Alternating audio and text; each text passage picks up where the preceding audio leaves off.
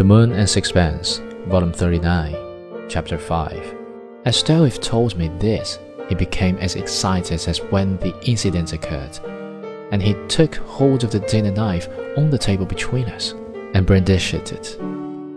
He lifted his arm as though to strike, and then, opening his hand, let it fall with a clatter to the ground.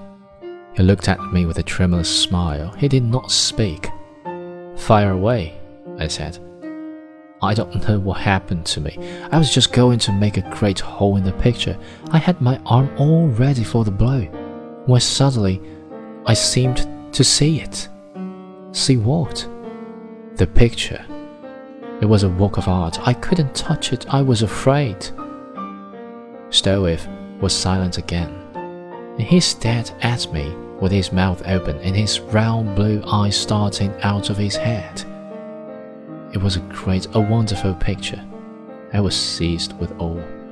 I had nearly committed a dreadful crime. I moved a little to see it better, and my foot knocked against the scraper. I shuddered. I really felt something of the emotion that had caught him. It was strangely impressed. It was as though I was suddenly transported into a world in which the values were changed. I stood by at a loss, like a stranger in a land where the reactions of men to familiar things are all different from those he has known.